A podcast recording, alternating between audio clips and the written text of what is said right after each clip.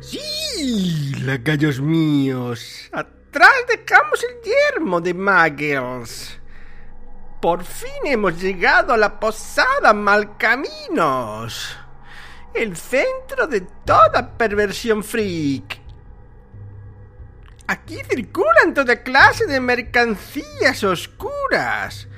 Juegos de vicio puro, discusiones nefadas y traidores por doquier. Sí, esto es todo lo que querría y mucho más.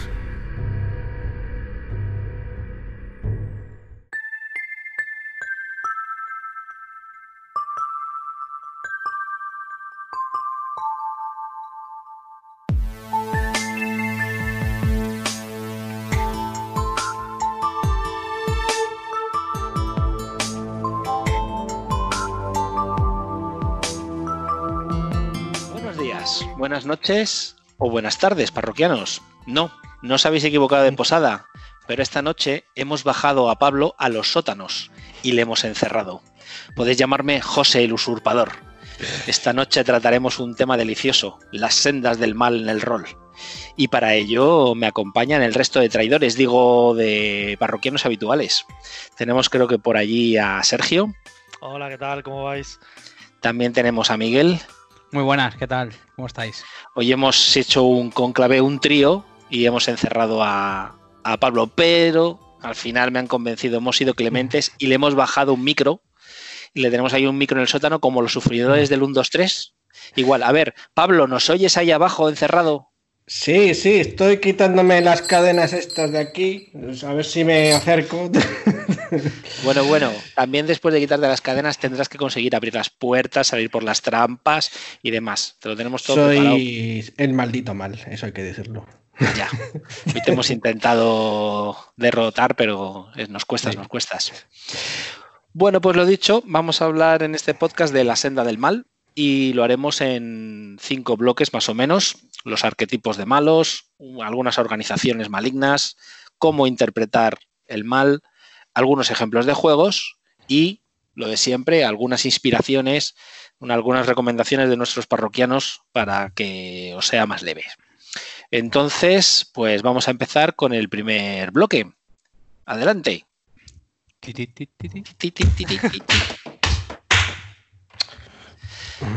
Vale, pues eh, lo que era el de... arquetipos de malos. Ahora os reparto algunos de ellos. Sí, os digo que habléis. Ya tengo algunos pensados para cada uno de vosotros. Joder, vaya tela.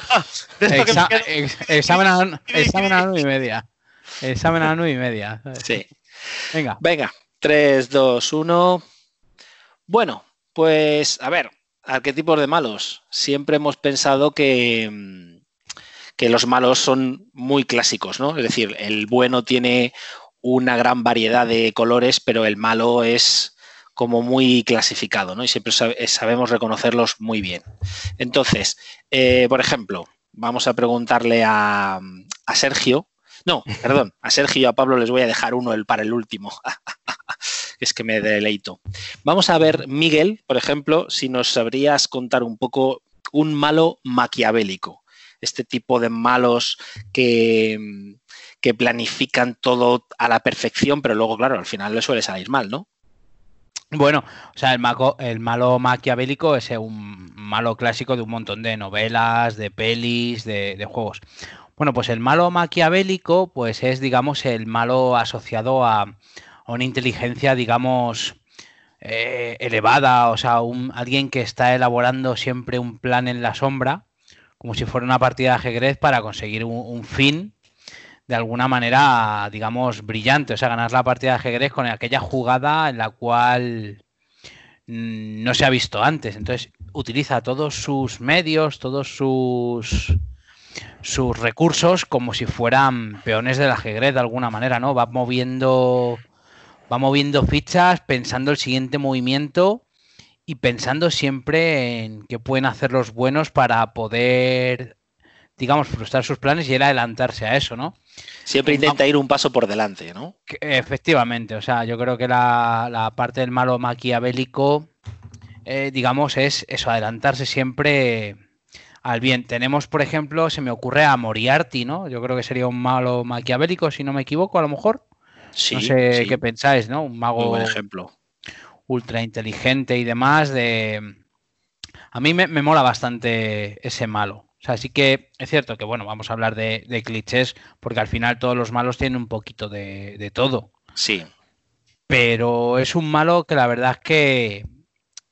Sobre todo a mí lo que me, me gusta de- del malo maquiavélico, ¿no? Es la motivación de la, de por qué hace el mal, también que es otro de los temas que a lo mejor podemos tratar, el, el por qué un malo hace lo que hace, ¿no? Eso también es, es interesante. Pero vamos a decir que el malo maquiavélico es el malo listo, ¿no? El malo que siempre está adelantándose un paso a, lo- a los buenos. sí, sí, la verdad es que el ejemplo de Moriarty creo que es, es el mejor. Sí, eso, Lo que pasa es que a veces son como muy excesivos ese tipo de malos, ¿no? Es en plan.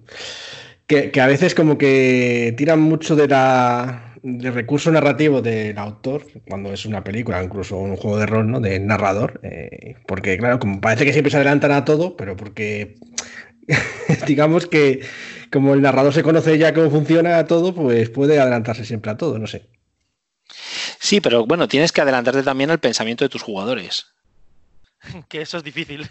Sí, Dios mío, voto a bríos que sí. Bueno, pues eh, a ver, vamos a saltar a, a otro malo. Este yo creo que lo van a hacer en conjunto Pablo y Sergio. Van a hablar de él en conjunto Pablo y Sergio, porque Qué son miedo, qué miedo me das. es que son las dos caras de la misma moneda. Es decir, hablamos del malo, el némesis. Ese que es como tu, tu yo oscuro. Entonces, Sergio siempre ha tenido que enfrentarse a ellos y Pablo normalmente se los, se los pone a Sergio delante. En bandeja. En bandeja, sí. Entonces, Sergio, ¿qué opinas de ese malo que es que es un maldito reflejo de ti y no te deja hacer nada? Te sabotea todos los pasos que das. que es el malo que en realidad eh, un parroquiano hoy no nos acompaña, Alberto, lo odia a muerte, porque suele estar muy enfocado en alguno de los personajes de un jugador, pero no en el resto. Pero es igual, aunque no esté en el resto, les molesta a los demás, ¿no? Y entonces como que suele ser un grano en el culo, incluso más para tus compañeros que para... Sí, porque tú te lo has buscado, ¿no? Sí. No, Sí, si tú te pones el defecto enemigo, pues tú te lo has buscado, pero tus compañeros dicen, ¿y este de dónde sale? Sí, no, es. Bueno, ahí la motivación de ese siempre suele ser muy eh, centrado en, en el personaje, ¿no? Y, y yo creo que ahí está más, es más fácil que a lo mejor el típico maquiavélico que. que, eh, aparte de, Maqui- de, de Moriarty, eh, aunque digan que el Joker es el caos, a mí no me parece que sea tanto el caos, ese tío maquiavela a la hostia, ¿no? Porque hace. Pero en realidad los maquiavélicos parece que están como una puta cabra. Pero un enemigo Así que está enfocado en algo porque supongo que el, en este caso el personaje jugador le se ha fastidiado por algún motivo, pues no sé, tiene como una motivación que me parece más creíble. No sé si Sergio estará de acuerdo. De, de hecho, eh, muchas veces no tiene por qué ser malo per se para todo el mundo, sino que a lo mejor para ti es malo porque tenéis una cruzada personal de algún tipo. No, que bueno, que si además lo aderezas con un poquito de maldad, pues estupendo, pero no tiene por qué ser malo en el concepto de, de oscuro, de maquiavélico, como hemos dicho, sino que puedes tener algún tipo de redencía personal del pasado, Hmm. usualmente, o bueno, que digamos que Ah, Conflicto de intereses, como conflictos de pasaba intereses, sí. eh, tu, tu malo, tu tío, que hablamos tío en otra. Que hablamos en otra podcast, el tío de Fading Suns, pues era, como son nobles, pues ya sabéis que los nobles suelen pegarse por las tierras, las riquezas hered- heredadas y tal. Y bueno, mm, no es que fuese malo en plan, ay, quiero hacer el mal y conquistar el mundo, no, es que no le interesaba que estuviese ahí el personaje de Sergio, entonces, eh, pues hizo lo posible por, por bueno, por, por, exterminarme. Sí, Claro. sí. Pero- Claro, es que pero- para el Némesis tú eres el malo. Claro, claro, somos una némesis el uno para el otro. Es así, claro. Pero de todas formas, mi tío era más malo que yo. bueno, tenías un conflicto de intereses, realmente. Tenemos un conflicto de intereses, sí. Bueno, no- o sea, es verdad que a lo mejor fue un poco rastrero, ¿no? Intentar liquidarte así por la espalda, pero bueno, ya se sabe que, que las monarquías hacen esas cosas a menudo. Sí, sí. Efectivamente, pues nada, a mí son unos malos que sí que me gustan, que me gustan. Que, que además los suelo tener por ahí rondándome. Sí, por eso he dicho, Sergio tiene que hablarnos de este tipo de malos. Lo único que una vez que termina su trama, pues ya no tiene mucho Claro. más recorrido, ¿no? Sí, eso sí es verdad, ¿no? Claro, eh, digamos que cuando se completa eh, la empresa por la que se llevan mal, ya sea venganza, ya sea intereses de algún tipo, ya sea, pues es verdad que ahí ya nos quedamos sin malo, incluso sin bueno. Sí, o sin bueno, sí. Bueno, no está mal, siempre tienes la oportunidad de hacerte otro, otro jugador y empezar de nuevo en la, en la partida. Siempre te puedes hacer otro paladín, ¿no? Eso es. Lo sé que a ti te encanta eso. Bueno, pues otro tipo de malo, que, que a mí es el que especialmente me gusta, es... eh, yo lo he llamado el malo bruto, pero bueno, efectivamente es el malo como estilo Joker, que decía Pablo, es el malo que está loco, es el malo que le gusta hacer el mal porque le mola. O sea, es cierto que el Joker es una figura un poco eh, que cabalga entre dos mundos. Mm. Entre el mundo del maquiavélico, porque algún plan está maquinando, Aunque dice el- que no, pero sí que. aunque dice que no, efectivamente, claro. Y el mundo de- y el malo que es que le, le gusta hacer el mal. Es decir, es como. A ver, yo odio esta película, pero bueno, luego la hablaremos de ella, seguro. Eh, la naranja mecánica. Es eh, la violencia por la violencia. A mí me mola ese malo, porque es muy sencillo. Ese malo es para una tarde de, en la que vienes cansado del curro, eh, la familia te da mucho trabajo, estás harto de tu jefe y demás, y dices, quiero matar gente. Quiero dedicarme a dar pel- patadas y puñetazos. Y entonces quiero, mm, quiero matones. Quiero Eh, matones. José, perdona, buenas noches a todos. Sí, ya te he visto, Claudia. Buenas noches. Digo, perdona, pero como te oigan eso así, de mucha gente va a, va a pensar que estás mal de la cabeza, ¿eh? Probablemente. es el podcast, el podcast sobre la maldad. Es el o sea, podcast sobre el mal. Y, sobre el mal. y bueno, te, te la has perdido porque no, no has llegado al principio, pero es a Pablo te habrás dado cuenta de que no está aquí con nosotros, le tenemos en el sótano encadenado. Le hemos dado un- una especie Una de... Una lección de humildad por todo lo que nos hace, ¿no? Sí. No, no, no, no, eso nunca, pero a mí yo te- ya tenía ganas de usurparle el- el- la, barra del, la barra de la posada. Pues que sepas, Claudia, que no te ha presentado, así que has vuelto a ser la mujer invisible, así que yo no digo nada. Sí, Vale, vamos, vamos a terminar teniendo aquí un problema con esto, ¿eh? Porque además la mujer invisible era muy peligrosa cierto. si nos atenemos a, la- a la rea- a los cómics. De hecho, eh, los que tienen poderes de invisibilidad suelen entender un poco la maldad, ¿no? Sí, Eso, lo estaba eh, pensando ahora mismo. Sí. Pueden ser Eh, turbios. Perdona, pero Sue Storm era muy buena persona y no tenía poder de invisibilidad. Ya, pero bueno. Pero porque no tenía una moral relajada, como la gente normal. De, de hecho, eso no sé si lo hablaremos más, pero Sí, eh, una, de la- una de las motivaciones de que te hagan malo es que tienes, no es que seas malo per se, sino que como que no hay, eh, no, no va- nadie te va a ir a por ti porque eres, a lo mejor es, es un poco donde querías meterlo tú, José, lo de la violencia por la violencia. No es que te gusta la violencia, sino que sabes que nadie te va a molestar porque eres más fuerte o eres invisible, como en el Eso caso es. de la mujer invisible o el hombre invisible. Mm, No temes las represalias ni de la sociedad y como muchas de las normas éticas son impuestas por la sociedad, otras personalmente, pues entonces todas esas te las quitas de en medio. Hmm. Eso es. A ti, Claudia, ¿cuál de los malos? Hemos hablado del Némesis, hemos hablado del maquiavélico, del bruto loco. ¿A ti cuál de esos malos o alguno tienes algún otro en la cabeza te gusta? Eh, bueno, eh, cada uno para su momento, ¿no? Y su lugar.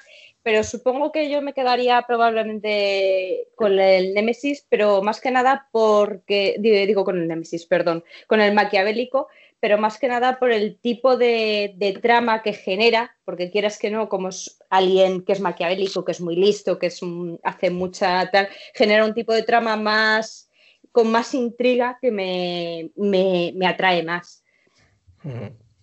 Sí, hace más para cosas de investigar y tal.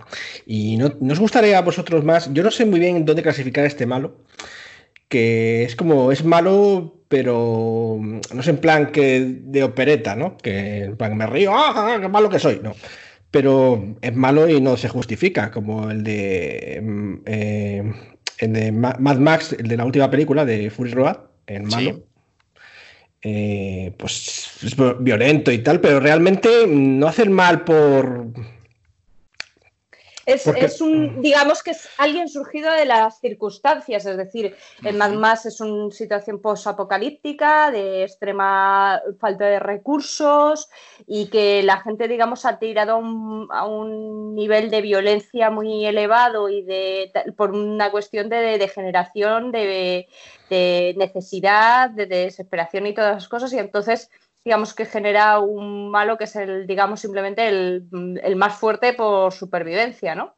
Sí, un malo accidental. Pues efectivamente han cambiado las normas de la sociedad, las, las convecciones sociales y, y, ahora tiene alguien que imponerse. Hace falta Sí. un rey. Sí, una especie de, es como una especie de dictador, pero bueno, y es verdad que tiene mano sangrienta y tal, pero no intenta justificarse, porque ah, luego está el otro tipo de malo, ¿no? El que se justifica. Tenemos este que no se justifica y está bien, ¿no? Pero luego está el que se justifica, ¿no? Que pues le ha ocurrido algo, int- intenta explicar que, que tiene que hacer el mal mm, porque es la única manera de arreglar el mundo. Que podríamos meter, por ejemplo, al de las películas de los Vengadores, ¿no? A, a Thanos, porque está, dice, es que hay que acabar con la mitad del universo porque si no, no se equilibran las cosas. Ese tipo de malo también, ¿qué, qué os parece a vosotros? Uf, ese malo universal, ¿no? Como... El que se justifica es el universal, es más... No, pero me refiero que tiene un, un- como una misión más elevada. O sea, en realidad él no está haciendo el mal. Para él, No. ¿no? No, no, claro. No, no, no, no. eh, Esos tienen una visión mesiánica, se sienten completamente los héroes de su aventura y, y posiblemente sean los más, como- los más, a veces poco creíbles, ¿vale? A veces poco creíbles, pero también a lo mejor los más peligrosos, ¿no? Había- pues, Yo creo que mucha gente salió del cine diciendo, pues Thanos no era tan malo, o no se merecía que le pegaran Hombre. tanto. A, lo mejor Thanos es quizá un poco exagerado, pero hay muchos Sí. mucho tipo de malos de este estilo que sí que te justifican, ¿no? Que hacen eh, eh, un. Digamos que el fin justifica los medios. Es un poco Sí, sí. su, La su- frase de es por tu bien. Claro, es Por por tu bien. sí. Te corto Sí, el brazo, además- es por tu bien.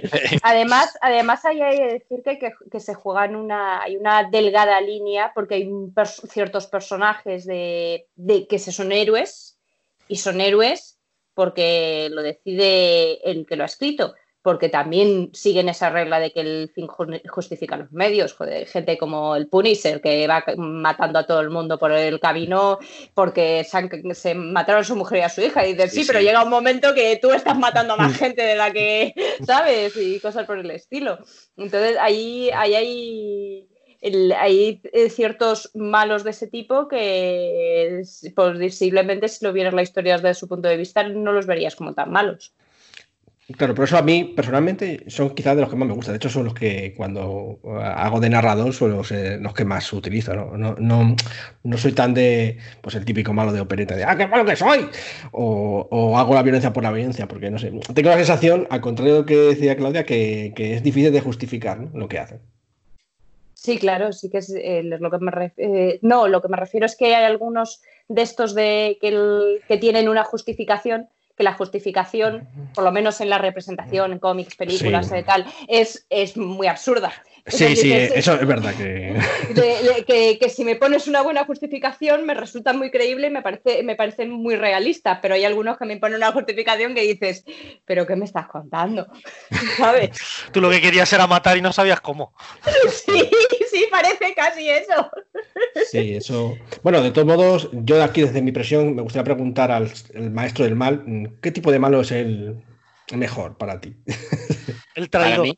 A ver, ah, bueno. Si es que me siempre vais a mi corazoncito de traidor. Hombre, es que el que parece una cosa y luego es otra, me parece excelente. O sea, me parece como el, el, el dios supremo del mal.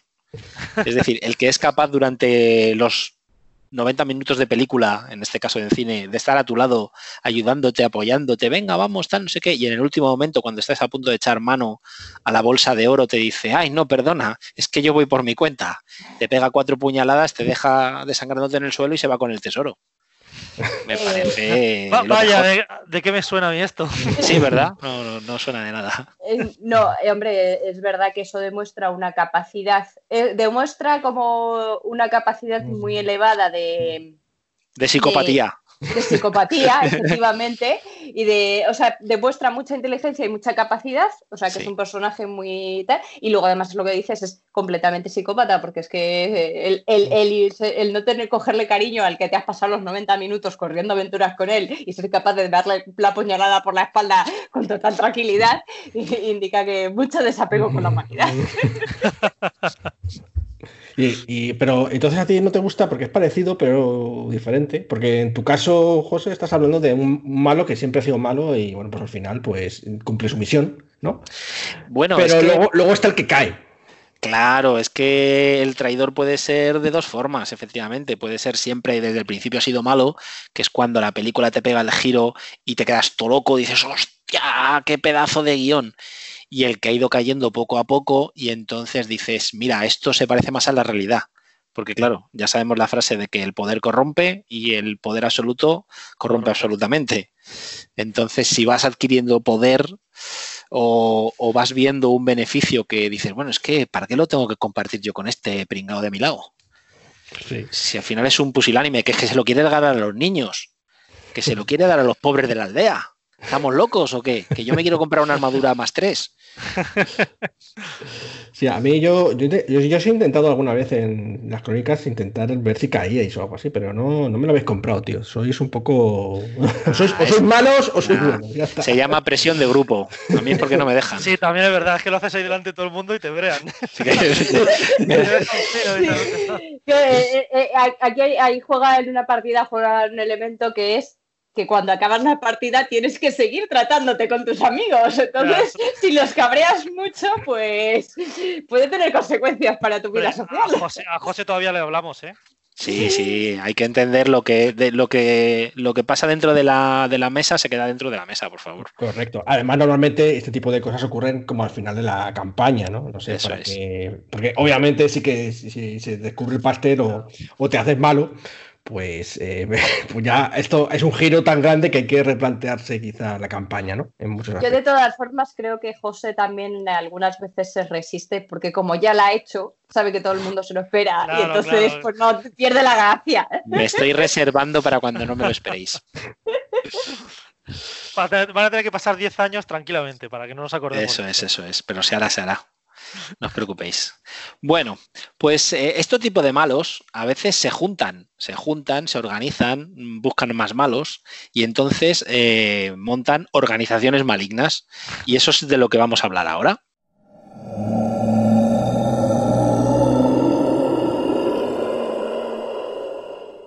Bueno, pues como decíamos, eh, los malos a veces se juntan entre ellos, se conocen, no solamente se conoce la gente buena en esas posadas, sino que los malos también se encuentran. Y, por ejemplo, unos malos que se encuentran muy a menudo y que tienen una organización muy buena y que a mí particularmente, ya he dicho varias veces, me encanta, es la tecnocracia, surgida de Mundo de Tinieblas. Y de la tecnocracia creo que Miguel nos quiere comentar su punto de vista, ¿verdad, Miguel? Si me dejáis un huequito, lo, lo comento, a ver, para los oyentes que no, que a lo mejor les suena la tecnocracia, no la escuchan nunca, o sea, se da en el, en el contexto de Mundo de Tinieblas, en, concreto en el juego de rol de, de Mago la, Ascensión, ¿no?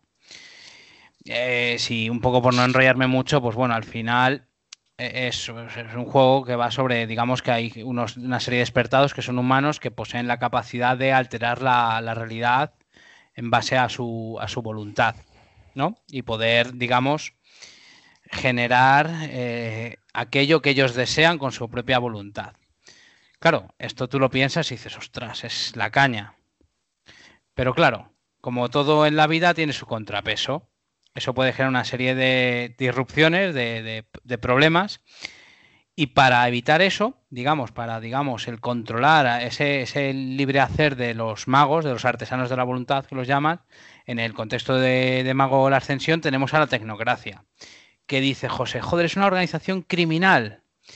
Es que, claro, esto es lo que mola de la tecnocracia, que es que, lógicamente, son los antagonistas de los magos, pero es que dependiendo de dónde pongas el foco, realmente esta gente quiere un orden de alguna manera en el mundo, o sea, que no todo el mundo pueda tener el libre hacer. O sea, entonces, claro, de ser una serie, una organización criminal de malos manidos o, a nivel cliché, creo que da mucho juego de cómo enfoques la, la tecnocracia.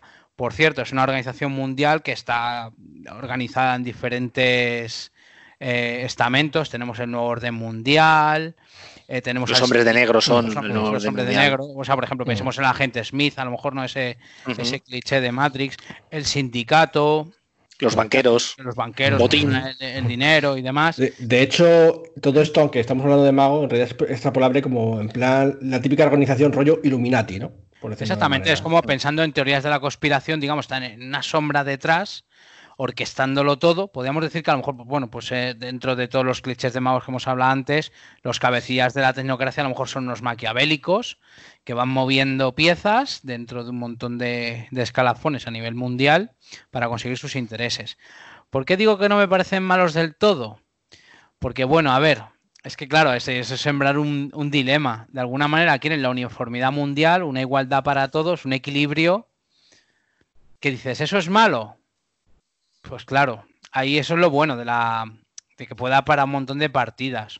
O sea, no son los típicos malos per se, sino que tienen una motivación que es lo interesante. Y antes comentando con los clichés de, de los malos, a mí lo que me mola de los malos es que eres malo cuando podrías conseguir algo por otro camino y decides no hacerlo y decides hacerlo por la vía fácil. O un poco lo que comentaba Claudia, como en Mad Max, es cuando dices, hostia, es que no hay vías para nadie y todo el mundo tiene que comportarse, comportarse de una determinada manera. Es algo como estructural y a mí son los malos que realmente me molan. Y la tecnocracia para mí es, lo entroncaría en ese lado. Creo que me parece una facción muy chula para jugar partidas como antagonistas. Y bueno, cuando Pablo nos masterice mago, que nos haga la famosa partida en la que somos tecnócratas, tecnócratas y vamos a por las tradiciones de magos, pero sin ningún tipo de pudor, vamos. Solo, solo puedo adelantar que este sábado habrá sorpresas al respecto de eso. Oh, oh, oh, oh. Bueno, bueno, bueno. Sí, bueno, como decía el Miguel, es que la tecnocracia está muy bien orquestada, yo creo que está muy bien ideada. El- ese punto que le han dado, esos es- matices grises, no todo el mundo dentro de la organización conoce todos los planes, es decir, habrá gente que trabaja en la tecnocracia que se cree que son los buenos y que están haciendo el bien por la gente. Claro. Entonces ahí está el to be. Bueno, y dentro también de Mundo de Tinieblas tenemos a um, un grupo que le gusta a Pablo, porque están un poco más para allá que para acá, que son los, Pablo, nefandos, ¿no? Eh, Nefandos, pero eh, tú- me has hablado de modo tinieblas, pero yo creo que lo voy a enfocar un poquito más abierto. Voy a hablar de los diabolistas, infernalistas así en Ah. general, ¿sabes? Porque, bueno, sí, están en el mago, pero es que también están en el Dungeons and Dragons. Están eh, en Sí. parte, podríamos decir que en cierto sentido son también parecidos a, a los sectarios o, o- o a las organizaciones sectarias de la llamada de Cthulhu, porque bueno, quizás no sean demonios, pero son demonios del, del espacio, ¿no? Del horror, horrores cósmicos y tal. Entonces, bueno, eh, como estamos hablando un poco de organizaciones y tal, pues lo primero decir es que estas organizaciones están, digamos, adorando o, o son parte de una especie de élite de, de maldad absoluta y total. O sea, esto no tiene redención. Esto no es. No hay ninguna duda de que son lo peor. O sea, de hecho, ni siquiera es la violencia por la violencia, porque cuando hablamos de diablos, esencialmente cuando hablamos de diablos eh, o incluso de primigenios de la llamada, pues es que no. eh, Son esencia- esencialmente eh, existen para liar la parda. O sea, es como.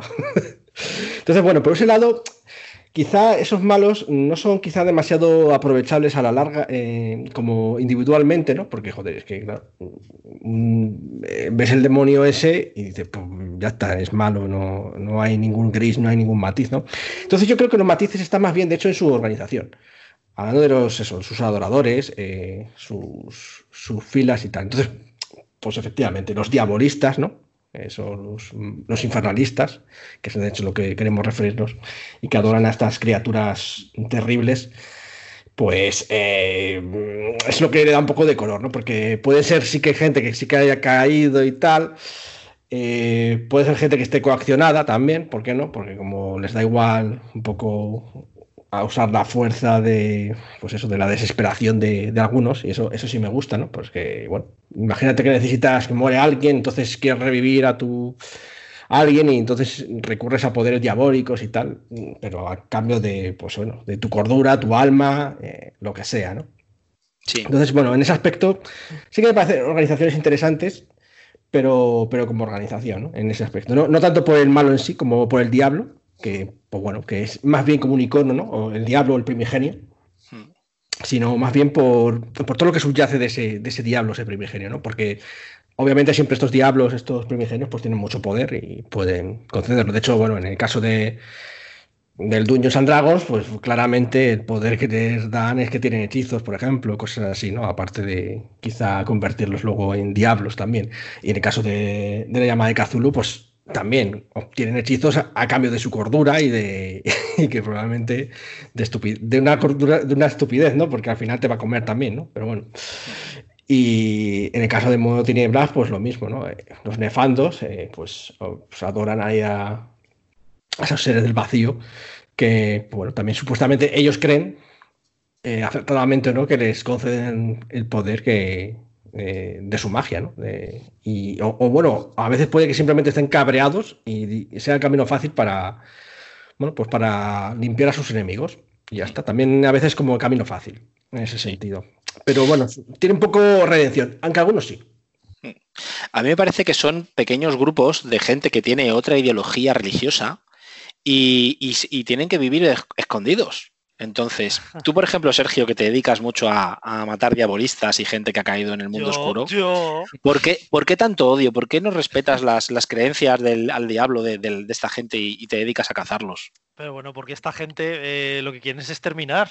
Por exterminar muchas veces, bueno, con motivo o, o no, porque los diablos, como decía Pablo, eh, son malos en sí mismos y se rodean de gente, muy probablemente engañándolas o prometiéndoles cosas, para al final acabar exterminándoles, o sea, para acabar mordiéndoles el cuello también a ellos. Entonces, alguien tiene que haber ahí que modere todo esto. Eso es así. O sea, eres de la opinión de que tú los matas a todos y luego que Dios... que, Dios reparta, que Dios reparta justicia. No, hombre, no. No, tampoco es eso. Hay que ver. O sea, yo no soy, yo no suelo ser un paladín vengador. pero, pero bueno. Pero si te eh, encuentras con uno, lo matas. Hombre, si me encuentro con un demonio, sí. Pero porque ya sabemos que es malo en sí mismo. Esto, esto es como en el, en hombre lobo. Hay un, hay una, una dote, una dote, no, perdón, un don, que se llama sentir al. Y luego tienes una ley que pone matarás y cazarás al Weir donde cree y more. Pues es que, pues ya está, está claro y cristalino, ¿no? Pues ahí, ahí que vas.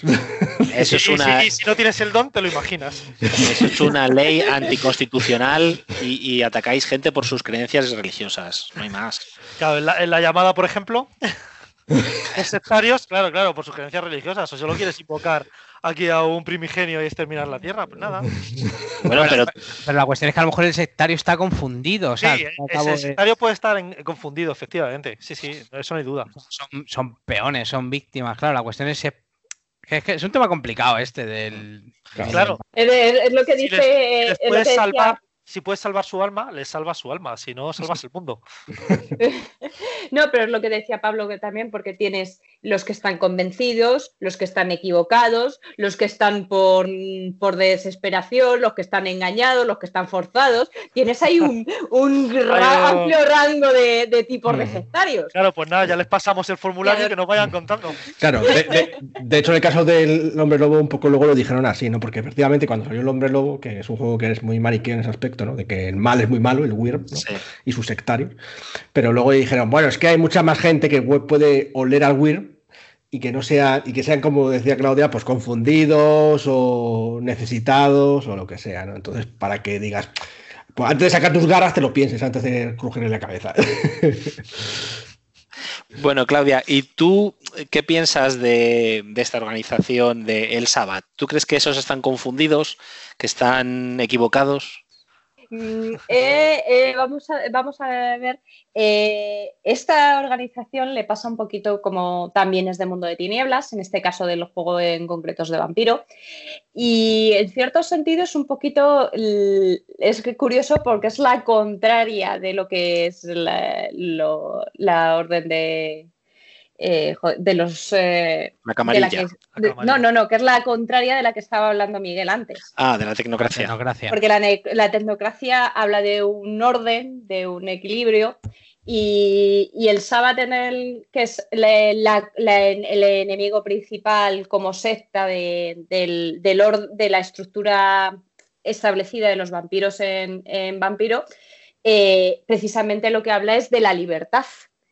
Y de. Y del, entonces es, es curioso que son como un poco. Son en cada uno de los juegos esa, esa agrupación eh, que es la- la- el, grupo de enemigos más común, eh, no- son como contrapuestas.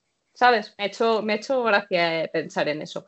El Sabbath, bueno, en el, para los que no conozcan el juego de vampiro, en el juego de vampiro, pues los personajes evidentemente son vampiros. Y hay una organización que se llama La Camarilla, que una de las cosas que dice que es que para, como parte de, las, de la organización de todos los vampiros, hay que mantener la mascarada y mantenerse oculto de, la, de, de los humanos. O sea, que los humanos no sepan que, existen los vampiros. Y hay una serie de normas, etcétera, una estructura muy, muy cerrada y tal. El Sabbath lo que defiende es que no. Hay que, admi- hay que abrazar la bestia, eh, somos vampiros, somos los mejores porque somos vampiros y hay que tener libertad de decisión. Y se les considera una organización caótica y es un poco contradictoria porque se, se defiende la li- libertad de todos los individuos, pero eh, siempre sub- subditada a la lealtad a la, a la, a la secta, al Sabbath. Lo cual es como un poco contradictorio, ¿sabes? Pero bueno. Y, es también, como decíamos antes, eh, el- un poco tiene sus puntos eh, positivos y negativos que no lo hacen una, una, mm, una agrupación de blanco y negro. O sea, tiene grises, porque, claro, el, el- eh, tú cuando estás diciendo, jope, yo es que soy vampiro y, y- me estás obligando a denegar mi naturaleza. Eh, no es una. Para ellos, evidentemente, eso es como decir, me estás. mm, aquí estábamos hablando, no que decíamos, no respetas las creencias religiosas de los sectarios. Dice, es que tú me estás denegando mi propia naturaleza, me estás forzando a que me oculte, me estás forzando a que me. Entonces, A no ser lo que eres, ¿no? a no ser lo que soy, a negar mi... Y entonces también tiene ahí un punto que, que es interesante. Sí, eso, eso es cierto. La verdad es que en, en las sectas estas de camarilla y partiendo de que los vampiros son toda una panda de hijos de puta, o sea, así, así- de claro, porque tampoco vamos a defender a camarilla, o lógicamente son. Al final sí, es, es como también una facción que mola, ¿no? De como, o sea, lógicamente te- parten de, del caos y de y de sufrimiento, pero sí que es cierto que tiene ese punto de, de alguna manera, quizá por interés o no, el no negar la bestia, que eso, pues bueno, sí que sí que da, da juego, pero claro, es una libertad, como bien dice Claudia, un poco cogida con pinzas, porque es su libertad y la del resto qué.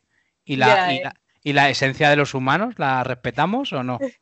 Pues Claro, claro, es- eso da mucho es- juego quizá, ¿no? Es interesante también. Sí, pero y sobre todo yo creo que también hay un poco el, el, el punto por el que se hace menos mala, ¿vale?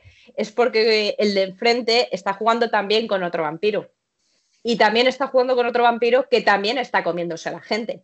Entonces, el, el- el valor moral del de enfrente que dice yo me oculto, pero me sigo comiendo a la gente, no es tal cuando, ¿sabes lo que quiero decir? No es el mismo que si fueses un humano y dices, ¡que me estás comiendo! ¿Sabes? No, no, claro, o sea, me refiero que a lo mejor es una cuestión de modales en la mesa, porque al fin y al cabo la, la- la- la camarilla hace lo, lo mismo. Lo que pasa es que, bueno, como más Eh, eh, elegantemente, pero vamos. Y no, ¿eh? de hecho se le puede considerar que los, la camarilla son los hipócritas, ¿no? Sí, efectivamente, yo que sé. También juegan sus cartas, ¿no? Es una Por eso digo que en vampiros que al final.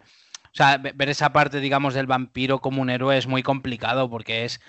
Es el típico malo, quizá, ¿no? Sí que está cayendo y que está preso de su, de su esencia, que es la bestia, y, y que es muy complicado actuar de otra manera. Y claro, gestionar eso, pues es muy complicado. El, al final, el decir, bueno, la camarilla monta sus normas o su, yo qué sé, sus estructuras para pensar que siguen estando atados a la humanidad y el sábado se lo manda todo a tomar por saco rápido. Dice, venga, pues venga, a- al lío.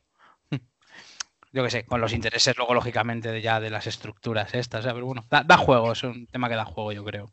Sí. Sí, sí, sí, sí. Bueno, yo para que la gente, nuestros oyentes, no piensen que el mundo de tinieblas lo fagocita todo, me gustaría mencionar eh, la, organización criminal por excelencia para mí, que es, una, es la mezcla perfecta porque eh, se ocultan a plena luz del día como los, como los cultistas y los diabolistas, pero también tienen intención de dominar el mundo y de controlarlo todo como una tecnocracia. Sería para mí el ejemplo Spectra, que es la organización criminal de las películas de James Bond, o para la gente más joven y más moderna sería Hydra que es, eh, ya digo, una organización que está en todos lados, en todos y cada uno de los aspectos de la, burocracia, de la organización, pero se ocultan a plena luz del día. Esa para mí es la, organización mejor del mal. En la que al final, efectivamente, como Jo, si es que se me ve mucho el plumero. En el último momento dicen, ah, es que soy de Hydra y te he engañado. Sí, sí, sí. Es que te gustan los traidores y ya está. Sí, sí, sí, creo que, sea, que, estén infiltrados y tal.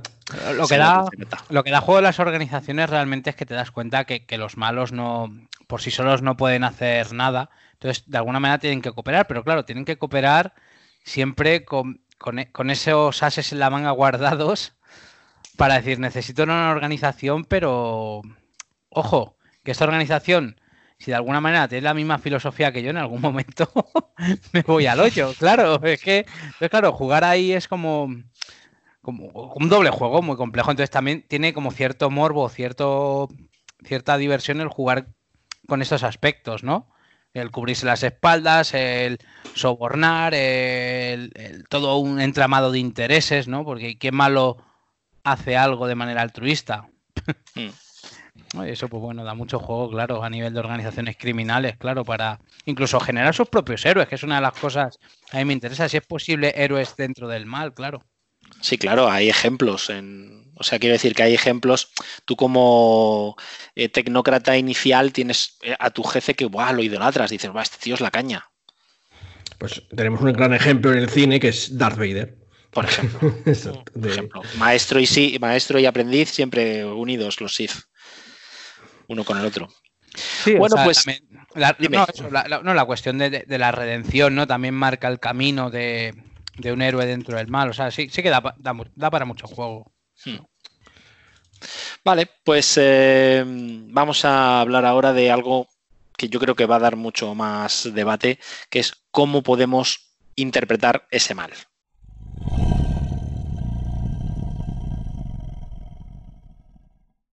No todos somos capaces de elegir siempre un alineamiento legal bueno. Nos gusta el legal neutral, el neutral neutral. A veces le pones un poco de calor con un caótico bueno. Pero es que es más difícil meterse en la piel de algo que por norma general nos repulsa, que es pues hacer daño a gente inocente, traicionar amigos, bueno, eso a mí no, pero a la gente por lo general sí, realizar actos violentos o pactar con entidades malignas, como nos ha contado Pablo con los diabolistas. Entonces, ¿cómo podemos hacer para meternos en esa piel y interpretar eh, eso. Por ejemplo, vamos a empezar a preguntarle a Sergio, que en su vida creo que jamás ha interpretado nada que no sea legal bueno. De, hecho, creo que su ficha va, fijado, está escrito ahí a, ordenador, no, se puede cambiar. Sergio, ¿en qué caso? Iba a decir, a mí no me preguntes. Ah, no, no, precisamente. ¿En qué caso? ¿Por qué te cuesta tanto? es un buen ejemplo. ¿Por qué te cuesta tanto hacerte personajes con matices de grises tirando a, cosas malas? cosas malas. Eh, pues una buena pregunta, pues porque me atrae más el bien, ¿no? Básicamente. Eh, no sé, no sé. Em, Quizá porque simplemente es mm, ser malo, no, o sea, quiero decir, porque lo que uno mola cuando se representa en una partida de rol es, ser el héroe, ¿no? Entonces, claro. no, ser el héroe. Pero bueno, hay mucha gente, véase José, eh, sí que le gusta estar siempre entre líneas. Sí, sí, de la quiero, decir que en general, por algo, por algo triunfa el héroe y se venden los juguetes del héroe, pero los del malo no tanto. Pues yo en ese sentido soy un poco niño, ¿no? No, no tengo demasiados matices me gusta el héroe y punto pelota. Pero de todas formas voy a valorar ponerme un legal malvado alguna vez. Muy bien, muy bien. Eso sería todo un reto interpretativo, ¿eh?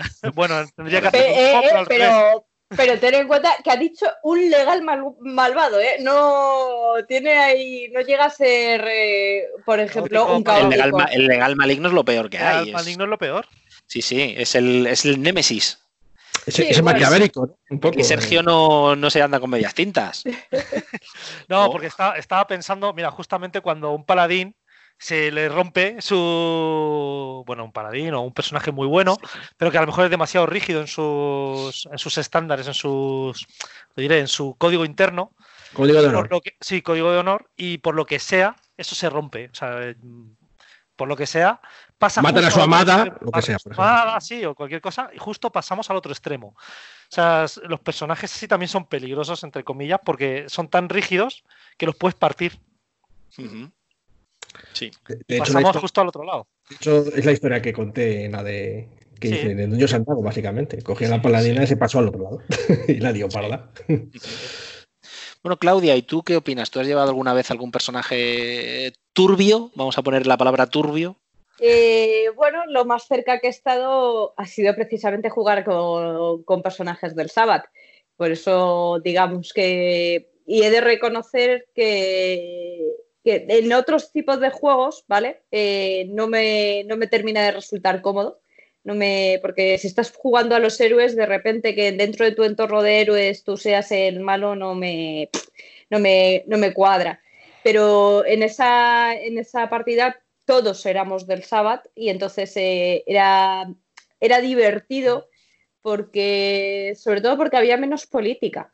Y yo a mí con Vampiro hubo un momento que me saturé de la política, ¿sabes? Eh, y, aquí, y ahí ya no había, allí no había política, no había tal, y decías, ¿quiero saltar de un edificio a otro? Sí. ¿Lo puedo hacer? Sí, soy del Sabbath, me da igual que me vean 40 humanos, ¿sabes?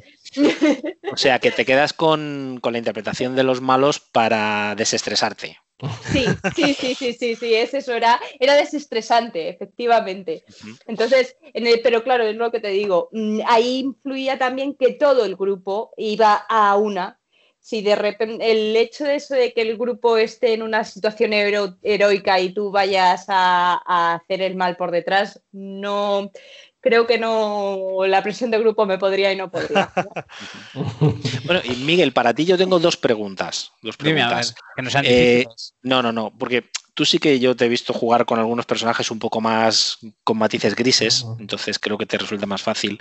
Eh, ¿Qué te parece interpretar ese tipo de personajes? Si te parecen más reales o menos reales. Y, y un tema que hemos hablado fuera de micrófono varias veces últimamente es el tema de los mm, de las hojas de código de, de autorización para tratar temas en, en las partidas. Que además tú creo que nos comentaste el tema, que habían salido unas hojas. Ah, bueno, bueno, pues responderte un poco a la primera pregunta, lo de los grises. A mí me gusta jugar con grises, porque no creo que. O sea, a mí, por ejemplo, Dungeons no me mola que sea todo tan polarizado de bueno y malo, o sea, me parece muy cliché. Creo, o sea, al final es fantasía, creo que eso no existe en el mundo de alguna manera que sea todo tan, digamos, polar. ¿Sabes? No sé si me explico. Sí. O sea, creo que todo es más, más complicado. O sea, no creo que existan almas puras o almas caídas. ¿Cómo que no? ¿Cómo que no? Diría yo también. Sergio. Entonces, no, o sea, a lo mejor lo que me gusta jugar a mí no es esa persona, digamos, con niveles de grises que de repente se ve en un contexto más o menos complicado. Y es lo que decía antes, que tenga la posibilidad de hacer las cosas de una determinada manera, pero que pueda hacerlo de otra. Entonces yo creo que jugar a mí esa ambigüedad me gusta, creo que enriquece, matiza y demás. Y eso me gusta. Eh, co- Contestando un poquito a Claudia, estoy de acuerdo con ella. A veces sí que es cierto que jugar una crónica con un personaje malo cuando el resto de tus compas no, no lo son o están en otra, en otro tono, en otra onda, a mí me costaría también, pero sí que me molaría a lo mejor jugar partidas contextualizadas dentro de que hay un objetivo común que no sea ser el héroe, sino a lo mejor otra cosa. Incluso luego generar las dudas entre los propios jugadores que son, digamos, malvados entre comillas, po- ponerles a prueba de decir hasta qué punto están dispuestos a, a hacer el mal, ¿no? A ver quién, quién da más, digamos, ¿no? Y eso también puede, puede, puede ser chulo. ¿Sabes? El decir, ostras, venga, vamos a hacer esta barra basada o no. Eh, pues ahí supongo que es donde quería entrar José, lo de la, la generar polémica con lo de las hojas estas de hasta dónde, hasta dónde llegamos, ¿no? Eso es. Sí, exactamente. Ahí enganchando con la segunda pregunta, pues bueno, o sea, yo soy de la opinión, a ver, si, si juegas con gente conocida, pues y al final juegas para pasártelo bien, no, no creo que haya problema, pero puedo llegar a entender puedo llegar a entender que en unas jornadas donde no conoces gente. Sí, bueno, estamos hablando de unas hojas que, hemos visto que se llaman como Miguel. Bueno, está la tarjeta X o ahora hay unos formularios donde, digamos, de alguna manera eh, eh, una partida no, no, pueda tratar de ciertos temas porque hay gente en la mesa que pueda incomodarles. Y como estábamos hablando, digamos, de, del mal, pues bueno, joder, el espectro es muy amplio y lógicamente pues tampoco vas a incomodar a nadie. Al final estamos en la mesa para pasarlo bien y tal.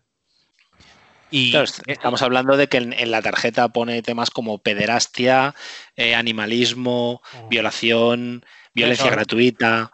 Claro, o fuertes. Claro, o sea, pensar, por ejemplo, una partida de vampiro con Sabbath o una partida de cult, ¿no? O sea, que son quizá las cosas más. Sí que es cierto que si juegas a un género de terror, estoy pensando en el cult, donde los personajes no es que sean malos, es que el mal está jugando con ellos, pues al final es un acto de degeneración humana. O sea, no hay maldad ninguna, sino es simplemente caer. Hay mogollón de pelis de eso. Entonces yo puedo llegar a entender que haya cosas que, incomoden, no se quieran jugar. Entonces, pues bueno, pues a otra cosa mariposa y, se juega. Sí que es cierto que si tú consensúas con tus compañeros cualquier tipo de, de ambientación, con cualquier tipo de posibilidad, pues, pues para adelante. Creo que explorar todos los temas puede, puede molar. Claudia, tú que eres nuestra, nuestra voz femenina, ¿tú crees que, que en una partida de solo de chicos, o una partida solo de chicas, o una partida mezclada, los temas son más complicados de tratar? Ciertos temas. sobre todo te refieres, supongo yo, al tema de los temas sexuales. Eso es. Eh, mm, te voy a decir que, probablemente eh, dependerá del grupo. Porque yo probablemente con vosotros que tengo confianza mm, tratamos un tema sexual y me daría igual. Eh, porque, porque sobre todo porque tengo confianza y sé que si en algún momento se pone la cosa que me resulta de digo, oye, para el rollo. Pero sí que es verdad que a lo mejor en, si estás en, si el grupo no se conoce mucho, evidentemente estar dentro de un grupo de tu mismo género o, sexo, no, me quiero meter con el lío de las palabras. Sí, sí, no te eh, preocupes. Eh, te resulta más fácil porque es, te resultarán incómodas mm, probablemente las mismas cosas. Entonces tienes, digamos, ese colchón de saber que con muy, muy mucha probabilidad algo que te va a resultar incómodo a ti le va a resultar incómodo al de al lado y entonces menos posibilidades de que salga. O, y que o también de que la visión que van a tener va a ser más parecida a la tuya, ¿sabes? Sí. Pero bueno, como te digo, yo creo que es una cuestión de eso, de confianza, de cómo se conozca el grupo y del nivel de confianza que tenga el grupo. Porque también si el grupo se conoce, también vas a saber qué cosas le, les van a, puede, probablemente sepas qué cosas le van a ser incómodos al de al lado, ¿sabes? Sí, sí, sí, es un tema complicado saber eh, qué poner en una partida. Y eso creo que el que mejor nos lo puede contar es Pablo, que es nuestro, uno de nuestros, bueno, nos, digamos que es nuestro narrador principal, de vez en cuando tenemos apariciones estelares, pero creo que Pablo, junto conmigo, hemos interpretado más veces el mal que nadie, yo por gusto, él por obligación. Entonces, Pablo, ¿cómo, cómo haces para interpretar el mal todo el rato, continuamente.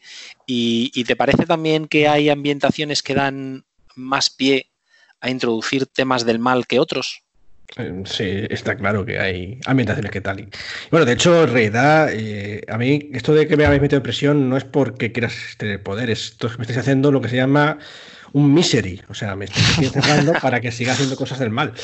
Pero eh, sí, no, hay juegos que obviamente. De, hecho, en Mundo de Tinieblas, porque tenemos muchos ejemplos de ello en los grupos, es el ejemplo claro de que triunfaron también por el momento, porque era para jugar con los chicos malos. Y esto es así. o sea, todos los vampiros, los hombres lobos y tal, son los chicos malos. Y, y entonces, pues bueno, pues también, como dice Claudia, pues a veces eso desestresa un poco o, o, le ve, cambia la perspectiva, ¿no? De hecho, metieron muchos los matices, porque efectivamente en el Dungeon, sobre todo en el clásico, pues era claramente mm, los en Dungeon y otros juegos similares, ¿no? Como el Señor de los Anillos eh, y tal pues eh, no había mucho. Incluso en la llamada de Kazulo. Es que, bueno, la llamada de Kazulo no es que si fueran ni bueno ni malo, es que estaban ahí, veían pasar las cosas, ¿no? Pero, pero sí, ahí pues metían un poco el gris, ¿no? El tener que alimentarte matando gente, o que la bestia te superase y matases a alguien porque te conviertes en hombre lobo, que la magia eh, tiene tanto poder que te vuelves loco de poder, de, de, de ubris, ¿no? Esas cosas, pues obviamente en esos juegos pues tiende más. Luego en el cult bueno, pero es que ahí ya sería hacer spoiler, ¿no? Porque tiene. Eh, es, el mal, es que el mal y el bien no tienen sentido. O sea, o sí tienen sentido, pero es que se mezcla mucho. Entonces, bueno, pues es historia. No, no, te preocupes por los oyentes, porque cualquier cosa que cuentes del cool la gente no la va a entender. O sea, no hay problema. Sí, no sé, es complicado, porque ya digo que eh, cool, hacer mucho, mucho el mal, resulta que puede ser el bien, es como muy raro. Entonces, sí, tiene, esa, tiene esa, ese punto, ¿no? Pero bueno, no voy a meter mucho más en, ello. El caso es que, ¿cómo hago para hacer siempre el mal? Bueno, eh, como decían por ahí, todos nosotros eh, tenemos muchas facetas, ¿no? y entonces, cuando imprimimos ahí nuestros personajes, ya sea como jugadores o como narrador, pues eh, tiramos de esas cosas que nos parecen deleznables y cosas así, ¿no? Entonces, pues, aunque tú no harías eso, ¿no? Eh, en circunstancias normales, pues bueno, pues eh, cuando piensas en hacer algo malo, pues lo sabes, lo tienes en la cabeza, ¿sabes? Entonces simplemente lo sacas un poco de ahí. Yo creo que que a pesar de que, lo que dice Miguel de que le parece un poco maniqueo a veces lo de que haya alguien que se considere bueno y tal. Yo creo que eso no está tan mal, ¿eh? No, me parece tan mal que haya personajes que se consideren, héroes porque le puedes poner, porque cuando eh, puedes poner en tesituras en las que o, hacen un poco el mal o hacen mucho el mal, ¿sabes? En plan, que no tengan más opciones que hacer un poco algo de mal. Y, y entonces eh, yo creo que ahí eso mola. Porque si tú eres ya un poco malo, como dice Miguel, un poco que tienes matices esos de, bueno, pues si tengo que matar a alguien porque hay que salvar el mundo, pues se mata, ¿no? Porque es lo que un poco lo plantea a veces. Pero si tú nunca quieres matar a nadie, si eres un poco rollo Batman, ¿no? Por una manera. Y le pones una tesitura, la típica tesitura del héroe, ¿no? Dices, o salvas a la novia o salvas el tren que se va a estrellar. hagas lo que hagas, va a ser una mierda. Sí, es una putada. Es una putada. Estoy sufriendo ahora mismo por dentro. Solo de pensarlo. Sergio está pensando y sufriendo solo de pensarlo. A mí también me cuesta mucho. De hecho, por eso no suelo poneros muchos en esa tesitura. A veces lo he hecho muy pocas veces. Y a veces, sobre todo en otras mesas, eh, si me está escuchando por ahí Bizo, a Bizo sí le gusta un poco más jugar a ese tipo de cosas. Y es verdad que te, te deja un mal cuerpo, ¿eh? porque dices, joder, es que, es que haga lo que hagas, estás en la mierda, ¿sabes? Es como, por favor, que... Y elegir el mal menor, ¿no? Al final. sí, eso así. Entonces ahí, ¿ves? Hacerse un personaje que a priori suena a maniqueo, en realidad es, eh, lo conviertes en algo mucho más excitante, ¿no? Porque es que si dices, bueno, pues si eres como un poco como, como Spock y vas a elegir el, mal menor, pues te va a dar igual, ¿no? Y al final, pues no, no hay un conflicto interior. Pero cuando tienes que enfrentarte a un conflicto interior es como, joder, es que joder. es muy complicado, es lo que dice Sergio, que lo puedes romper el personaje. y, dónde vas a partir de ahí? Es que casi el personaje se te ha quedado medio inservible. Claro, le plantas un paladín lo revientas, lo revientas, claro. Y a lo mejor se malo, y dices, ¡Dios! Pues que, que, no, que, no, se haga paladín, ¿sabes? claro, claro, sí, sí. Pues ahí has perdido un poco el rollo narrativo de esa opción que tienes de hacer eso. Si no fueses paladín, pues te daría igual, dejarías la parte, el, mal menor y ya está. Pero por eso digo que, en fin, que creo que incluso haciéndote un personaje bueno puedes joderle y, bueno, eso que lo apuntéis los narradores que me estén escuchando, que podéis liar la parda. puedes hacer que hagan el mal. Mola, mola quizá llevar a ese jugador bueno o teóricamente digamos, bueno, al límite, ¿no? Es decir, no, no hacerle caer, sino dejarle en el punto de, del abismo, decir, a ver qué, qué, hace. O sea, en plan rollo como tensar la cuerda y descensarla, jugar ahí. Así que... ¿Cómo te gusta hacer mm, reventar cabezas de gente? Por dentro, que me refiero, de que la gente le explote la cabeza. Claro, claro, sí que Luego también quería apuntar que a veces he pensado en hacer alguna campaña que fuese en plan eh, que fueses malos. Eh, que tengo esos Lo que eh, hay que plantearlo bien, ¿no? Porque malos, pero justificado, ¿no? Lo que decíamos antes. bueno, para, para hacer algo que en efecto es el mal y luego, pues bueno, a ver cómo, lo dejáis el mundo de jodido, ¿no? Pues, para eso hay ciertos juegos que te lo permiten hacer y eso es lo que vamos a hablar en el, en el siguiente apartado. Genial, Pablo. Vamos a hablar de, de esos juegos.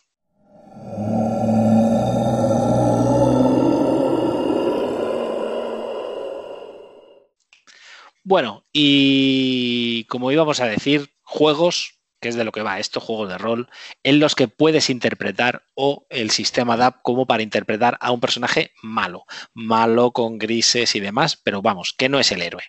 Pablo ya ha mencionado unos cuantos y vamos a ver si Claudia nos puede decir alguno o alguno que conozca o alguno que le apetezca jugar como la parte contraria. Eh, bueno, el primero que me viene a la cabeza, más que nada porque lo hemos descubierto hace poco, es el de Cultos Innombrables. Sí. Que, es eh, un, está orientado en la llamada de Chulu, ambientado, perdón, en la llamada de Chulu, pero es precisamente uno de esos sectarios, uno de esos diabolistas que comentaba antes Pablo, con tus motivos para ser sectario y que intentas mm, avanzar dentro de tu secta y que tus eh, compañeros no te claven el puñal por la espalda, porque están también, eh, también ellos intentando avanzar dentro de tu secta, de, sus, de la secta. Sí, el eh, culto sin nombrables está muy bien, es de nuestros amigos de No Solo Roll y la verdad es que tienen ya un par de cositas guapas, hijos de Niazla Josep, en la pantalla, uno de una familia típica estilo La colina tiene ojos, de, de estos, o La matanza de Texas, que tiene muy buena pinta. La verdad es que el culto lo estoy leyendo y está muy bien. Quitan, quitan esa, ese maniqueo, lo que hablábamos todo el rato, quitan ese maniqueo de, que el investigador o, personaje héroe, digamos, eh, no quieren saber nada de los mitos sino que efectivamente el, el, personaje en el Cultos Innombrables quiere aprender cosas de los mitos porque le proporciona pues riqueza, poder, fama, etcétera. Sí, me parece que dentro de estos, eh, no es que jugar el mal, eh, aunque me sorprendió lo bien que me lo pasé cuando jugamos al sábado, eh, nunca me ha traído mucho, pero eso yo creo que me sorprendió. También no lo estaba planteado muy, mucho como muy malo, si vamos un poco más que nada como a nuestro rollo. Entonces, jugar al mal nunca me ha traído especialmente, eh, a lo mejor personajes grises sí que me pueden resultar interesantes en algún momento, pero el mal en sí mismo nunca. Pero en cambio, esta historia, esto, lo, poco que he visto de cultos innombrables me, me ha parecido que podría ser interesante. Y Pablo, has nombrado un montón, pero dime alguno. Voy a nombrar así unos cuantos, de hecho, de modo de tinieblas, que dirás, ay, pero ya todos son malos. Bueno, pero es que hay más malos de, que, todos los que digo. Y voy a nombrar de varios, aparte del Sabbath, como ya ha dicho Claudia, la Tecnocracia también. Eh, hay, de hecho, ahora mismo están haciendo. Mm, están en creo que ya han terminado el Kickstarter de la tecnocracia en Estados Unidos, y ha salido muy bien. O sea que a la gente le gusta ser malo de cojones. Sí. Eh, para Mago la Cruzada salió un libro que se llamaba Infernalismo. Bueno, el autor ponía muchas pegas a que la gente jugase con esto, ¿no? Pero tenías todas las reglas para, jugar con infernalistas y con todo su con toda su parafernalia. Me acuerdo del cuadro de texto de por favor, esto no es real, que la gente no lo haga en casa y ese tipo de cosas que les gustan tanto a los americanos. Sí, sí, tenía mucho, mucho de eso. Y pues es que eso era para jugar con infernalistas, pero gordos, gordos, ¿no?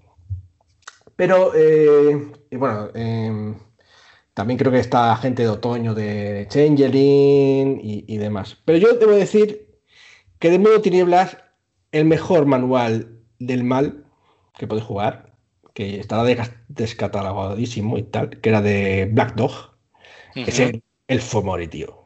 No me podría haber reído más jugando con Para los oyentes, los Fomori son eh, digamos, unos eh, humanos corrompidos por el Wyrm, que es una faceta del mal de hombre lobo del apocalipsis, ¿vale?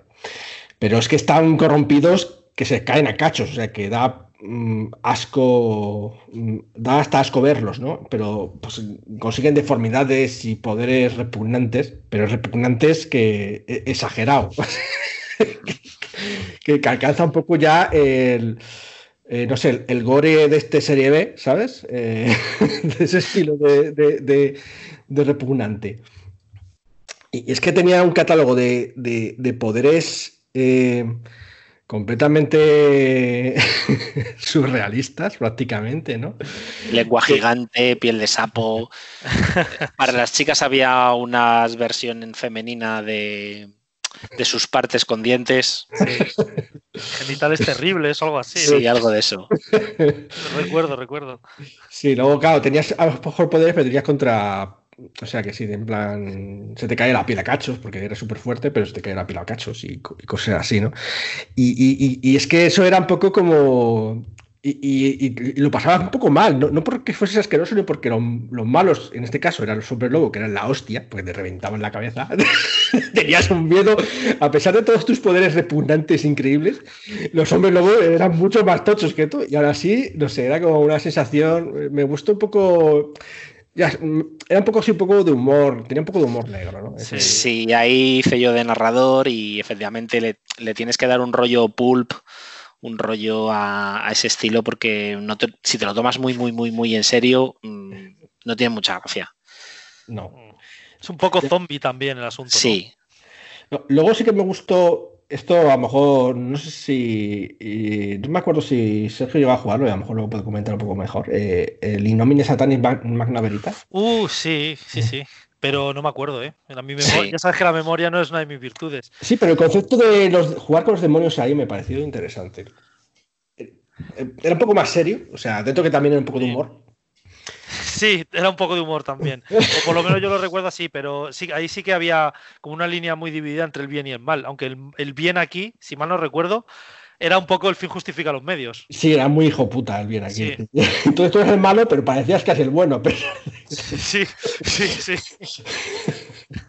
sí, lo, pu- lo publicó ángeles, yo. Si mal recuerdo, los ángeles eran, sí, eran brutales. Eran como, no me importa nada, solo quiero exterminar demonios. Sí, sí. Y tú dices, déjame hacer el mal tranquilamente. Sí, sí. Jo, además, creo que justamente ayer o hoy he visto que No Control Z Games lo tenía reeditado. Sí. El Inhuman sí. Satanis Magna Veritas, sí, sí. O sea, y porque no le he pillado a está- tiempo. Está por ahí, está por ahí. sí. Sí. Eh, Hace no mucho. Lo que pasa es que la edición no es un poco, no es tan brillante, ¿no? No es como las ediciones que están sacando Gilpress o Edge o no solo Roll, que son Mm. así tan fla- flamantes, ¿no? Este es un poco más barata, ¿no? La portada mola mucho. Pero, pero, el concepto eso de jugar con demonios, que en realidad sois como- eres como una especie de matao, huyendo de los ángeles y tal, me pareció Sí. Brillante. O al contrario, puedes jugar con un ángel que intenta cazar demonios o que no lo cacen a él. Sí, pero los ángeles eran como más tochos, ¿eh? Sí, Sí, sí, sí. Claro, a ver, lo divertido es jugar con los demonios, sí, sí. efectivamente. Y es- se parece mucho a, a la serie de Amazon y el, el libro de. Joder, es que ahora no me sale el nombre. El libro de. mm, Good Omens. De Neil Gaiman, sí. Ah, no, me vale. refiero a buenos presagios, es en ese rollo. Estás ahí con tu demonio intentando liarla un poquito parda sin que, te, el- sin que el ángel te, te dé. Me Ujú. recuerda un poco a ese rollo. Ya. Sí, pero además es un demonio que la, la está intentando liar un poco parda sin pa- tampoco pasarse de liarla. Sí, no, tampoco, a ver si se va a acabar el mundo. y Mm. no, no Te mola. quedas no sin mola. trabajo. Sí, sí, sí. Eso es, eso es. ¿Y tú, Sergio, qué ambientación o qué juego te apetece Pues jugar? mira, en- yo voy a ser un clasicazo entre los clasicazos. Voy a hablar Dios de mío. Star Wars. Oh, Oh, esa es buena. oh, muy buena, sí. Jugar con los Sith. Estaría, estaría chulo, la verdad es que estaría chulo. Y ahí, bueno, ahí en realidad eh, los malos lo que quieren también es cierto orden en la galaxia, ¿no? Entonces, Sí, la- el Imperio. eso es. Entonces, bueno, pues estaría curioso, estaría curioso jugar con un, con un Sith. ¿Y alguna de las cajas que han sacado estas eh, nuevas de expansiones o tal, te lo permite, Sí. ¿no? ¿Cuál es A ver, la de los, lo- de los tres juegos de Star Wars que hay, eh, hay uno que es el de la fuerza del imperio, la, sí, el poder, de- como, perdona, no me, no me voy a acordar del título ahora. la fuerza y el destino, joder, lo tengo aquí delante. Eh, ese te permite jugar con lo que es la fuerza. Entonces puedes elegir jugar con Jedis o jugar con, Con. Y luego hay otro, que es el de Al filo del imperio, que juegas con gente de moral distraída, pero sin, sin fuerza. Bueno, puedes tener algo iniciado a la fuerza, pero en principio la fuerza no está presente en, en ese juego. Y bueno, está presente porque es el mundo Star Wars, pero no con los personajes, me refiero. Y ahí puedes jugar un poquito, pues eso, al filo del imperio. Eh, ladronzuelos, cazar recompensas, y bueno, también ahí le puedes dar un giro un poco más mal, maligno, ¿no? De intereses propios o de, o de ser, pues es un poco... Me, poquito me interesa, oscuro. me interesa lo de los Sith, pero ¿tú crees que tiene recorrido? Es decir, que puedes jugar una que no sea un one shot, que puedes jugar una campaña con Sith. Buena pregunta. ¿Y, puedes jugar una campaña con Jedi? Sí, porque son los buenos. Ah, bueno. Por, por lo mismo. Pues aquí lo mismo. lo Pues mismo. aquí decir, el, mismo, el mismo recorrido que recorren los buenos por un camino, pues los Sith por el otro, hasta llegar a- al, al, Al malo cruce, final, al cruce al de bueno final. claro. Además, me parece hasta más sencillo, porque como los Sith son tan jerárquicos, eh, a fin de cuentas te pueden mandar a hacer cosas y tú, ¡hala! Venga, a liar la parda, porque sí. porque te lo han dicho. Ya está. Sí, porque yo qué sé, mi, mi maestro tiene un fin superior y yo obedezco y ya nos iremos enterando de qué va esto, ¿no? Claro, pero ahí estás jugando con un, con un- lo que yo llamo un bruto, es decir, es un Sí, no juegas un con el maquiavélico, sino juegas con un matón, efectivamente. Bueno, Eso- depende. A lo mejor tu matón tendrá sus propios intereses y obedeces al, a la jerarquía que tienes por encima para Pero llegar a para, escalarla, ¿no? Para escalarla. Claro, incluso efectivamente para escalarla. O sea, lo que quieres en realidad a lo mejor es, bueno, pues lo que te busques, pero puedes querer usurpar el, el lugar de tu maestro, el lugar de, de, pues eso, del emperador, lo que sea. No, no te veo ya a ti usurpando mucho como he hecho yo con Pablo, pero bueno, oye, sería interesante. A mí ya después de hoy me habéis cambiado. Ya se va a acabar la tontería aquí ya. Pues le íbamos a pedir a Miguel que nos hablara del For Coin and Blood, pero hemos tenido que golpearle en la cabeza y, y dejarlo a- como haciendo bulto en, el- en la puerta porque Pablo ya ha conseguido subir las escaleras y está aporreando la puerta del sótano. Sí, sí. Entonces le hemos dado un golpe fuerte y le hemos dejado inconsciente en el suelo y le hemos puesto ahí de saco de, de arena. A ver si conseguimos que aguante Pablo un rato más encerrado. Así que me toca a mí hablar del For Coin and Blood, que la verdad es que me lo descubrió Miguel, que es un juego que lo, lo tiene Hill Press y es del estilo Green Dark, del género literario Green Dark, que, que son pues historias de mercenarios, espadas de alquiler y, y guardias negros, como pone en su página web.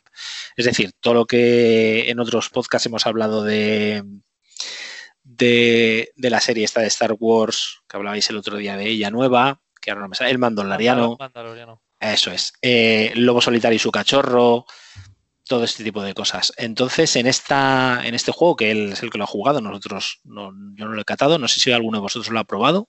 No, no, No. yo estoy escuchando ávidamente porque no lo ¿no? conocía. ¿verdad? Sí. Pues eh, voy a leer lo que pone en la página web porque no lo he visto y así es más fácil.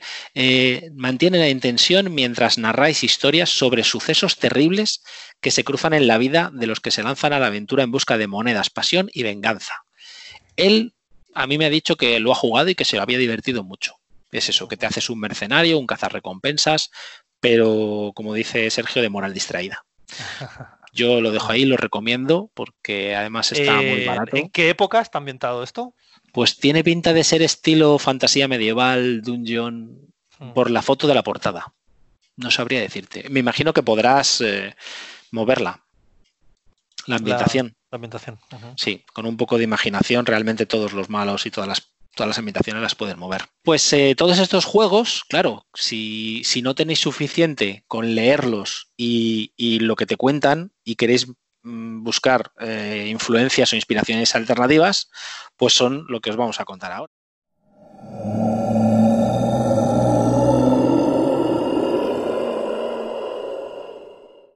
Bueno, pues eso, si necesitáis eh, inspiración extra, pues vamos a ver qué tipo de películas, series o, o tele- o libros, podemos, o libros, podemos, o cómics. Bueno, no está aquí Alberto, nuestro experto en cómics, que si no nos recomendaría seguro que alguno. Eh, pues no sé, Sergio, ¿te animas a, a ver qué ves? Pues mira, yo antes cuando habéis hablado de malos muy malos, me he acordado de la peli de Seven.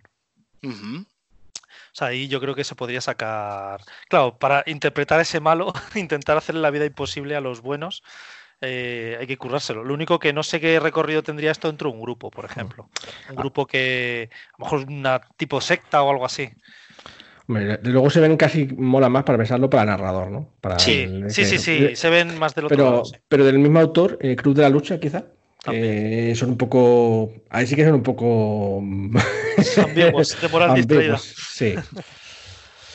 Pablo, tú que seguro que eres una enciclopedia del mal, de todo lo que has tenido que, que preparar mal- para, para martirizarnos. El mal es fuerte en mí. Mira, yo voy a recomendar un libro, además un libro corto, eh, que me pareció, cuando me lo, lo leí, me pareció brutal, aunque quizá no tanto porque fuese malo, pero mm, digamos que se centra en la vida de un malo, de un psicópata, pero vamos, que no, no voy a decir que está como una cabra, de hecho simplemente es que tiene un, una virtud o defecto, que se llama el libro El perfume, que hay una película también, Sí. Y nada, es un librito no muy. Pero vamos, eh, la película eh, es que no, sí que tiene, es prácticamente igual, pero es que no es lo mismo, ¿vale? O sea, siempre se dice, no, es que no es igual que el libro. Sí, es igual que el libro, pero no. no las sensaciones que te da al leer el libro no son las mismas que al ver la película, ¿no? Porque, bueno, eh, tiene una, una adjetivación de, de, de todos los olores. de los olores y demás que te penetra en la cabeza, ¿no? Mm. Pero además eh, me parece muy bien porque, porque habla de un malo, quizá aparte de la narrativa de, de- de la adjetivación y tal, que realmente es lo, lo más grande del libro, pues igualmente lo otra parte es, es, que, es que todo es la pers- perspectiva del psicópata, ¿no? Y cómo, Sí. pues, cómo piensa las cosas, que, cómo, por qué hace lo que hace. Tiene una obsesión, ¿no? Y Sí. tiene que cumplirla. Sí, pero mm, tampoco le ves como si fuese un malo, malo, ¿sabes? Enti- ent- Entiendes al psicópata, lo cual también es interesante, ¿no? Entonces, pues te ayuda un poco a pensar cómo pensaría un psicópata, lo cual te puede ayudar para narrarlo, tanto si eres un jugador como si eres un. para crear el personaje, ¿no? Como, como narrador. Y entonces, pues yo creo que es una buena guía para, aparte de muy disfrutable, eh, pues una buena guía para pensar en cómo interpretar a la menos que a un psicópata, que parece que es la cosa más extraña. eh, a menos que tú seas un psicópata, entonces pues como te será fácil, ¿no? Pero bueno. Sí, claro, eso iba a decir. Yo recomendaría cualquier libro de eh, historias de asesinos en serie, ese tipo de cosas, si eres capaz de, de leerlo sin, sin que te dé náuseas, vómitos y demás. Pero bueno, piensa que, que luego es un juego, que solamente estás interpretando. Luego hay una serie que yo no he visto, pero seguro que tú sí, José, que es de. mm, eh, ¿Cómo es? Una especie de psicópata investigador de así, ¿cómo se Dexter. Dexter, eso es. Dexter, sí, eh, sí, sí, es, a mí me parece muy buena. Las primeras temporadas buenísimas. El libro, sin embargo, fíjate, no me gustó. No me gustó nada, nada, nada, nada. Leí el primero eh, de Charlene Harris, si no me equivoco, pero bueno, lo digo de memoria. Eh, y no, el libro no tenía, no tenía lo bueno de la serie. Pero sí, efectivamente, te metes en, el- en la cabeza de un, de un asesino en serie que tiene un trauma, que eso es una buena motivación para un personaje, para la historia de un personaje, el de haber tenido un trauma, y por eso tienes que matar. Y, y está muy bien para ese tipo de cosas, sí. Yo iba a, a recomendar eh, una, una serie que se llama Liar, tiene dos temporadas, es sobre un tema sexual, que bueno, no está mal la serie, y, y el personaje es muy ambiguo. Hasta el final no sabes muy bien qué ha pasado sin querer desvelar nada. Y luego dos películas, que claro, son, ya viendo mis preferencias, son de las que a mí me gustan. Son Lo que la verdad esconde, que es de Harrison Ford, del año 2000, que claro, no sabes si Harrison es bueno, es malo, tiene esa, esa forma de ocultarlo, y para mí la mejor de todas, para interpretar a alguien que puede ser, tampoco quiero desvelarlo, pero bueno, la película es del año 96, quien no ya la haya visto o ya ha tenido tiempo, que es Las dos caras de la verdad, de Edward Norton donde aparte es que Edward Norton hace un papelón y, y interpreta como nadie a, a una persona que luego tiene un- una doble moral, un doble fondo. Me parece que esa es una, una idea muy buena para, para interpretar a ese traidor que tanto me gusta a mí en los juegos. Y Hay- no sé si Claudia al final tiene alguna recomendación. ¿Os ha acordado del título del juego? No, No. eh, eh, eh, eh, he dado con uno, pero que, que no es que no es el, el que estaba pensando yo, así que Bueno, no eh, pasa nada. no pasa Ah, nada, lo siento mucho. Ah, ah, hay una peli, ahora que lo has dicho antes, lo de Edward Norton y todo eso, Sí. que casualmente tienen muchas películas, como la de Club de la Lucha, eh, Sí, eh, todas estas que. eh, American History X también puede servir Sí. como es idea muy- de. esa era otra que iba a recomendar, pero claro. Eh, otra que es relativamente reciente, la de. mm, Iba a decir la de Glass, no, la anterior, la de Múltiple. Sí, Ahí también es, es la de, del autor de Sexto Sentido y tal. sí. Múltiple es muy buena para interpretar, para ver cómo va el rollo de las personalidades múltiples, trastornos de personalidad. El, Y el demás. típico, el típico loco malcavia, pesado, Sí. y tal, pues para darle otra vuelta a la idea, ¿no? Que bueno, pues eh, Sí, sí. a veces hablamos del mal, en este caso como un mal, un loco malo, pues mira, ahí tienes una idea de interesante, ¿no? De personaje Sí, malo, loco, interesante. Que además puede luchar incluso, o sea que te Mm. vale también para combate. Yo como narrador, y me imagino que tú igual, eh, meter un trastorno de personalidad en una partida lo pondría en, en cuarentena. Porque es muy complicado. Porque se te puede volver eh, muy loca la partida el tío todo el rato, tío, tía, diciendo chorradas, cambio de personalidad, sin poder avanzar en la historia. Pero bueno, Pero es como complicado, jugador, ¿eh? ¿te refieres? No, Como jugador también- encantado. Pero también depende del trastorno de que tenga ese personaje, ¿no? Sí, y, sí, y sí. las veces que salga. Eso es.